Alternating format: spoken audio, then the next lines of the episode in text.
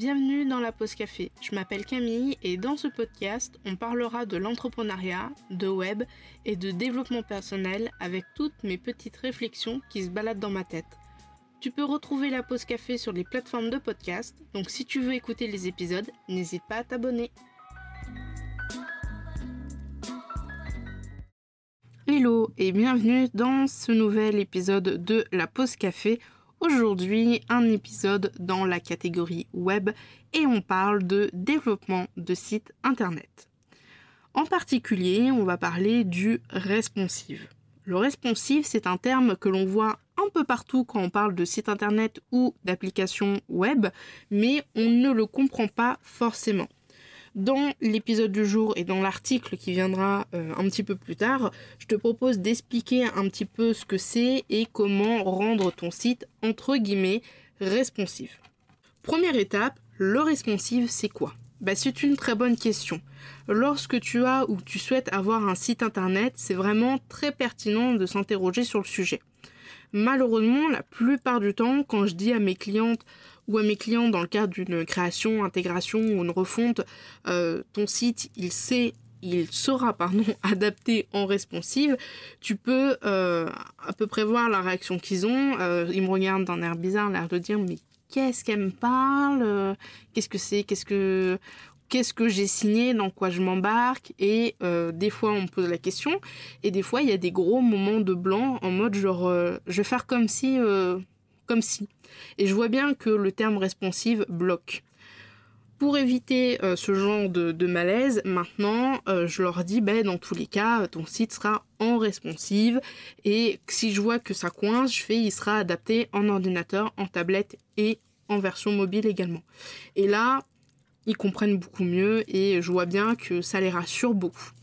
Donc pour faire simple, le responsive, c'est une façon de concevoir ton site afin qu'il puisse apparaître comme tu le souhaites pour tout le monde, que la personne euh, qui va sur ton site utilise un écran géant ou un tout petit téléphone. Personnellement sur Elementor, j'utilise ces largeurs pour le paramétrage. Donc en ordinateur, je suis à 1420 pixels ou à 1620 pixels, ça dépend. Pour la tablette, je suis à 768 pixels et pour la version mobile, je suis à 360 pixels. Donc ça, ce sont les largeurs maximum. Ce sont des tailles à titre indicatif, t'es pas obligé de les respecter à la lettre. À toi de t'adapter à ton contenu, à ton site, à ce que tu souhaites faire et euh, à l'outil que tu utilises bien évidemment. Si tu veux vraiment voir qu'est-ce que ça fait le responsive, je t'ai fait une petite vidéo de démonstration qui doit durer 10-15 euh, minutes je crois. Je te mettrai le lien dans la description de cet épisode et sinon la vidéo est directement intégrée à l'article qui va sortir très prochainement. Ok, maintenant on a vu à quoi servait le responsive, qu'est-ce que ça donnait quand il y avait un site en responsive et quand il n'y avait pas de site en responsive. Euh, mais tu vas me dire, ok, mais comment on fait pour avoir un site en responsive concrètement? Ben, Sache que je vais te donner des petites notions de base et des petites astuces pour gérer le responsive de ton site internet. La première base, première astuce, enfin le premier point, je vais appeler ça des points, c'est la règle des 4, des 2 et des 1. C'est une règle très simple que je me suis auto-fixée euh, durant mes créations de sites internet. En fait, elle consiste à limiter le nombre de colonnes en fonction du format que tu utilises. Par exemple, en format ordinateur, je vais utiliser maximum 4 colonnes les unes à côté des autres. En format tablette, 2 colonnes maximum les unes à côté des autres. Et en format mobile, une colonne maximum, c'est-à-dire que euh, quand j'ai un ordinateur qui a quatre colonnes, ben, quand je vais aller en mode tablette, ça va faire deux colonnes, puis en dessous deux colonnes, et puis en format mobile, les quatre colonnes vont être les unes en dessous des autres. Sache que parfois je fais des petites exceptions, je m'adapte. Euh, quand il y a des colonnes uniquement avec des petites icônes, ben, je peux me permettre de dépasser un petit peu. Cette règle, c'est moi qui me, la, fixe toute seule. Ça me permet vraiment d'avoir un cadre et euh, de limiter les problèmes de, euh, colonnes et euh, ça peut être un petit peu plus simple.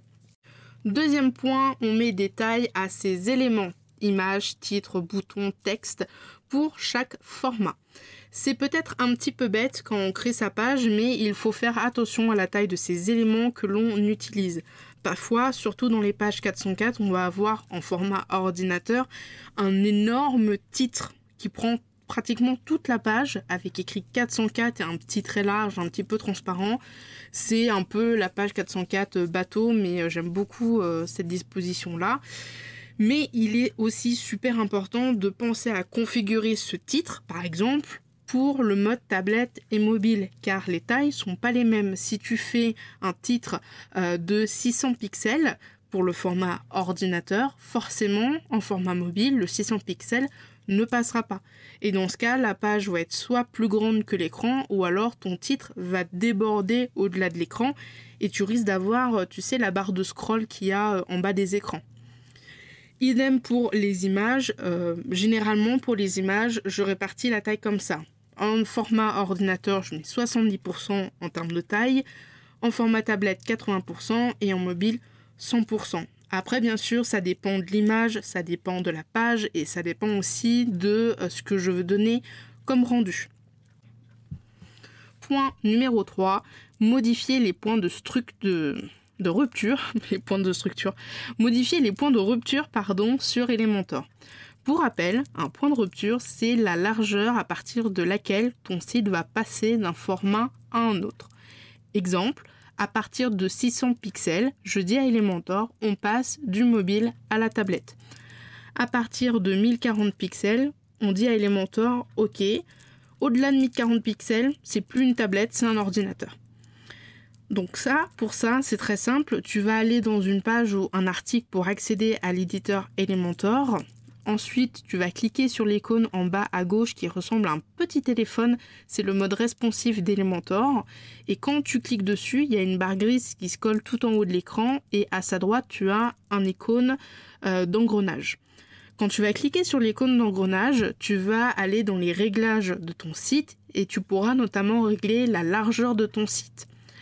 Attention, si tu changes la largeur de ton site, tu mets par exemple que ton site fait 600 pixels de large, ça va mettre toutes les pages de ton site, tous les modèles, tous les en-têtes, tous les pieds de page, tous les articles à, euh, j'ai dit 600, oui je crois que j'ai dit 600, 600 pixels de large. Donc fais extrêmement attention quand tu changes la largeur de ton site.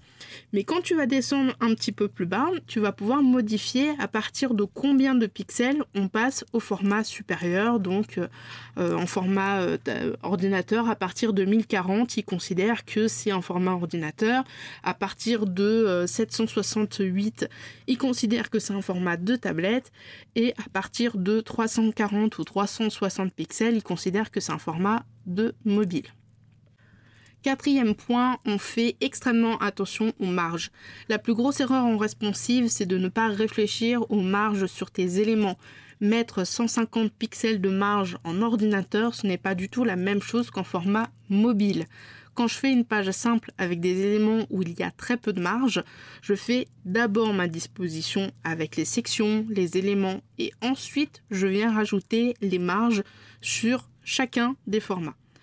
Dans certains cas, par l'habitude, je sais qu'il va y avoir des marges à plusieurs endroits et du coup, je suis ce qu'on m'a appris en développement. Je mets d'abord les marges en version euh, mobile, puis tablette et enfin ordinateur.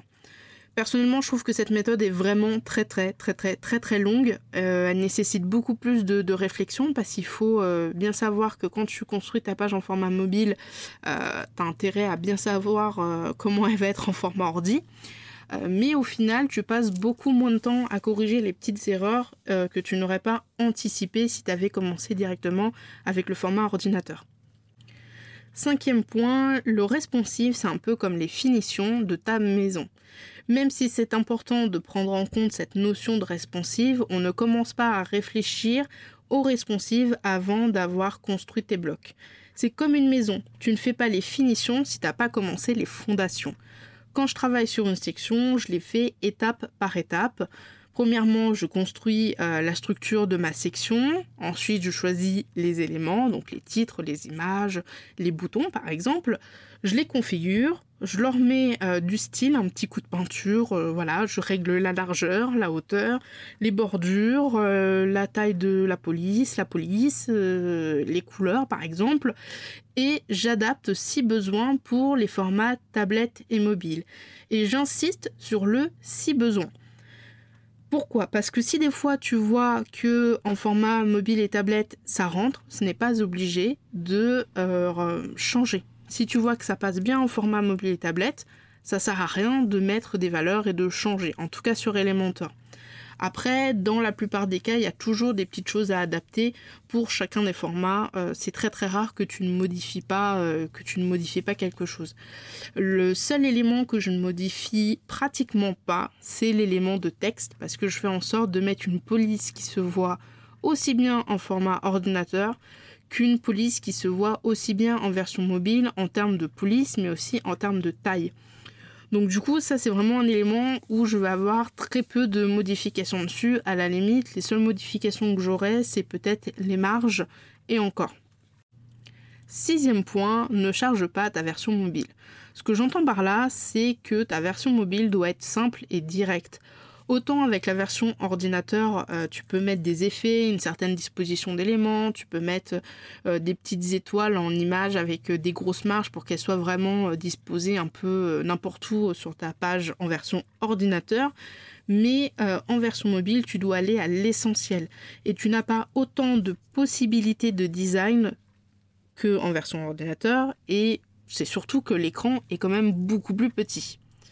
Est-ce que ça veut dire pour autant que euh, tu dois bâcler la version mobile? Non, pas du tout. La plupart des utilisateurs utilisent leur téléphone pour surfer sur Internet. Donc tu seras certainement amené à modifier entièrement ta version mobile par rapport à celle de l'ordinateur et c'est tout à fait normal.